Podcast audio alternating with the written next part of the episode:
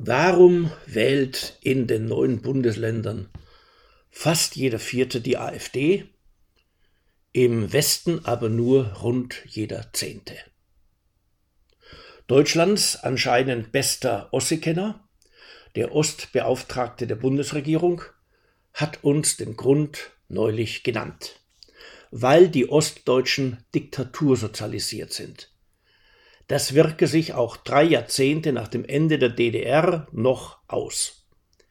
Die einzige Hoffnung für Ostdeutschlands Demokratie besteht also darin, dass die sozusagen Erlebnisgeneration der DDR irgendwann das Zeitliche segnet. Dann bleibt zwar weiterhin unklar, warum im längst so vorbildlich demokratischen deutschen Westen die AfD trotzdem meist um die zehn Prozent der Stimmen erhält. Womöglich gibt es sogar in Helldeutschland einen Bodensatz an Faschisten und Rassisten. Nun ja, die BRD war eben ein reaktionär restaurativer Staat, der nie mit den Nazis so wirklich gebrochen hat. Umso mehr wundert es freilich, dass der jahrzehntelange antifaschistische Kampf des ersten sozialistischen Staates auf deutschem Boden anscheinend keine besseren Früchte getragen hat als die Wahlerfolge der AfD.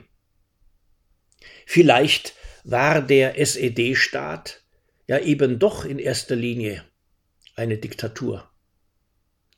Wenn unser Wanderwitz einer lernbegierigen Zuhörerschaft genau das mitteilen will, dann stimme ich ihm gerne zu. Tatsächlich zeigen vergleichende Untersuchungen politischer Kultur, dass in den neuen Bundesländern bis heute ein anders akzentuiertes Demokratieverständnis als im Westen vorherrscht. Empirische Studien führen auch vor Augen, dass man im Osten weniger Unterstützungsbereitschaft als im Westen für die Demokratie findet. Und zwar nicht für die Demokratie als Idee, sondern für die Weise, in der Demokratie hierzulande praktiziert wird. Ferner findet man in Ostdeutschland schon seit den 1990er Jahren eine noch viel größere Politikverdrossenheit, Politikerverdrossenheit und Parteienverdrossenheit, als man sie im Westen erkennt.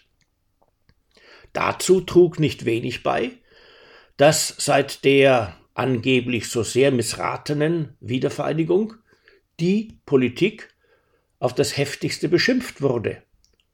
Und zwar zunächst von Seiten der politischen Linken und nun seit vielen Jahren von Seiten der politischen Rechten. Und obendrein kann man zeigen, dass eine nachwirkende DDR-Sozialisierung samt dem damals alle persönlichen Fehlhaltungen überdeckenden Staatsantifaschismus auch dazu beigetragen hat. Dass freiheitliches Verfassungsdenken zwischen Ostsee und tschechischer Grenze noch viel weniger in Blüte steht als im Westen. Im Übrigen ist ja auch die Diffamierungslust, das Praktizieren von Cancel Culture und die antirechte Gewalttätigkeit bundesdeutscher Antifaschisten nicht wirklich ein leuchtendes Vorbild für jene AfDler, von deren Beschimpfung man sich doch hoffentlich kein Wahlkreuz bei SPD und Grünen erhofft. Und auf ein Wahlkreuz von AfDlern bei der CDU wollen wir ohnehin nicht ausgehen. Das wäre ja ein verbotenes Fischen am rechten Rand. Soll man also 10 bis 25 Prozent AfD-Wähler nun einfach einer sich schon jahrelang radikalisierenden Partei überlassen? Wohl auch nicht. Am besten verbieten wir die AfD einfach. Wenigstens so lange, bis es in der ehemaligen DDR nur noch klar westdeutsch geprägte Generationen von lupenreinen Demokraten gibt. Das Letztere wird wohl auch unser guter Wanderwitz so ähnlich sehen. Trotzdem sollte er jene Schuld nicht beschweigen, die niemand anderes als seine CDU an den Wahlerfolgen der AfD hat. Und zwar nicht nur im Osten, sondern im ganzen Land. Fällt denn ihm und seinesgleichen gar nicht auf, dass etwa in Sachsen genau jene Regionen heute AfD-Land sind, in denen man früher einen schwarzen Besenstiel aufstellen konnte und ins Parlament gewählt bekam. Waren wohl die Ossi-Faschisten so lange durchaus gut zu leiden, wie sie noch die CDU wählten? Oder wäre es besser gewesen, wenn damals eben doch nicht die CDU solche Leute an sich gebunden hätte, sondern noch viel mehr von ihnen Wähler der NPD und der DVU gewesen wären. Oder war es vielleicht sogar gut, dass so viele Jahre lang Helmut Kohls CDU all jenen eine vernünftige politische Heimat bot, die ohne entsprechende Bindekraft der CDU nun einmal leicht ins Radikale abschwirren. Und vielleicht waren ja sogar und sind weiterhin viele AfD-Wähler gar keine diktaturverdorbenen Faschisten und Rassisten. Puh, was für ein abwegiger Gedanke. Rote Karte. Und aus ist es mit dem Zuhören oder dem Weiterlesen. Doch es zeigen nun einmal die regelmäßig nach Parlamentswahlen durchgeführten und größenordnungsmäßig durchaus verlässlichen Wählerwanderungsanalysen, dass die AfD-Wählerschaft sich zu besonders großen Teilen aus ehemaligen CDU-Wählern und aus solchen früheren Nichtwählern zusammensetzt, die inzwischen auf Seiten der AfD ein für sie passendes Politik- oder Protestangebot zu erkennen meinen. Obendrein wandern mittlerweile die Restbestände der Arbeiterklasse zur AfD ab. Frühere SPD-Wähler im Westen, einstige Wähler von PDS und Linkspartei im Osten. Eine einleuchtende Erklärung dafür hat unlängst Sarah Wagenknecht veröffentlicht. Also täte ein CDU-Berufspolitiker wie unser Ostbeauftragter gut daran, nach Fehlern seiner eigenen Partei zu suchen. Doch, so schließt er messerscharf, es kann nicht sein, was nicht sein darf.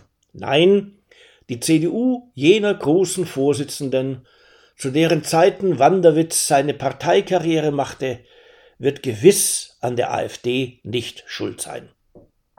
Wie? Da gäbe es sehr wohl Hinweise auf eine Verursacherrolle der CDU? Etwa, dass die AfD aus Kritik an der Eurozonenpolitik Merkels entstand? Nun, in der AfD sammeln sich eben europafeindliche Chauvinisten.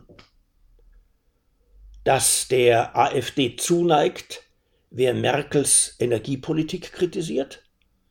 Das liegt doch daran, dass sich in der AfD Atomfans mit Klimaleugnern zusammentun.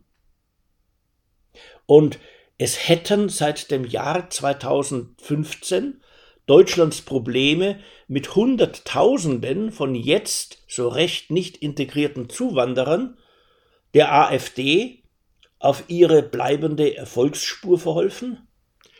Ja, daran erkennt man doch nur, dass die AfD wirklich eine Sammlungsbewegung von Rassistinnen und Rassisten ist. Alle diese Politikern der CDU waren nämlich, wie Deutschlands Wanderwitze wissen, nicht nur gut gemeint und ohnehin alternativlos, sondern auch sehr gut getan. Allenfalls kurzsichtige Rücksichtnahmen auf die dummen Konservativen in der Union haben wohl Anlass gegeben zur einen oder anderen vielleicht ja ansatzweise berechtigten Kritik an Merkels glanzvoller Politik. Zwar behaupten viele AfDler, sie hätten sich ihrer neuen Partei wegen von ihnen erkannter Politikfehler der CDU zugewandt. Und auch deshalb, weil sich inzwischen sogar die Union zur Befürworterin von Gendersprache gemacht habe, von linker Identitätspolitik, von ächtender Jagd auf politisch nicht 150-prozentige.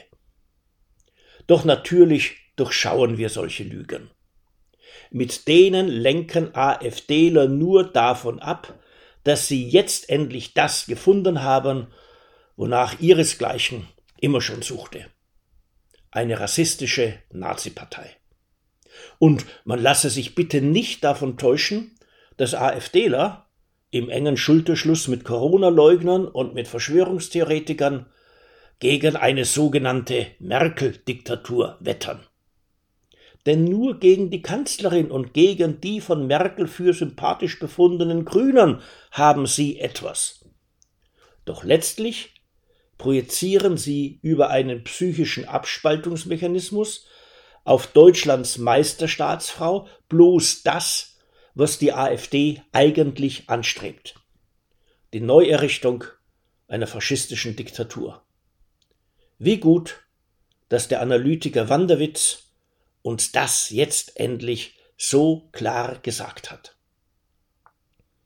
Allerdings gerate ich soeben ins Zweifeln, ob denn wirklich die DDR jene Fascho-Diktatur war, welche die AfDler bis heute prägt.